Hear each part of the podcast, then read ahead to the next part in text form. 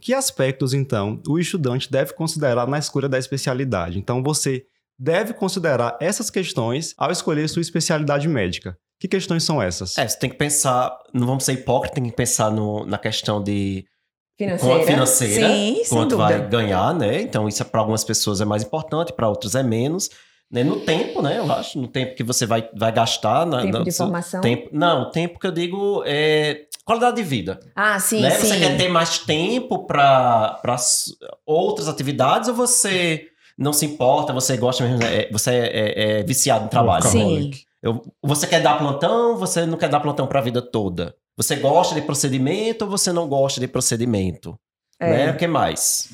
Acho que a moradia Você gosta é de importante. consultório, você não gosta de Você consultório. gosta de consultório ou não gosta de consultório? Essa é a principal, né? Porque a, a rotina da gente é consultório, né? Então, assim, quando a gente escolhe especialidade, a gente tem que pensar no que acontece no dia a dia. A gente não tem que se Isso. prender nas particularidades. Eu adoro Exatamente. neuroendócrino, mas aí você tem que Isso. estar muito especialista para tratar, trabalhar com neuroendócrino, né? A maioria das pessoas vai trabalhar mais com obesidade, vai trabalhar com tireoide, vai trabalhar com diabetes.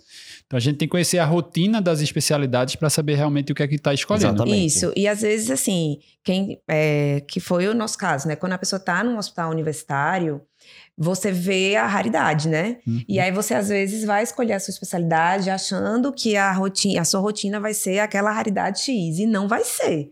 A rotina vai ser ah, o feijão com arroz da, da- daquela sua especialidade, né?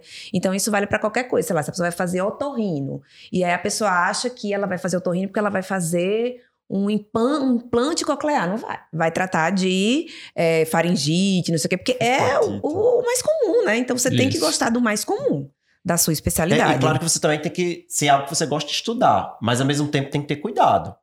Porque, por exemplo, eu, dando um exemplo pra mim, eu adorava estudar reumato e adorava estudar nefro. Mas o dia a dia da reumato e da nefro não, não, é o dia a dia do livro, não é exatamente o que tinha ali escrito na teoria. E Exatamente. você tem que ter cuidado também na hora de escolher, e não é só gostar, você tem que ver a rotina daquela especialidade pra ver se você se identifica ou não.